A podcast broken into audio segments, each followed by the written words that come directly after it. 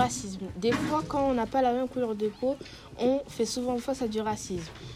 Une personne sur dix fait face à du racisme en ce moment même. Le racisme, c'est quelqu'un qui se moque d'une personne différente d'elle, qu'on soit européen, américain, africain, asiatique ou océanien. Quelle que soit notre couleur de peau, nous sommes tous égaux. Le racisme, c'est comme du harcèlement.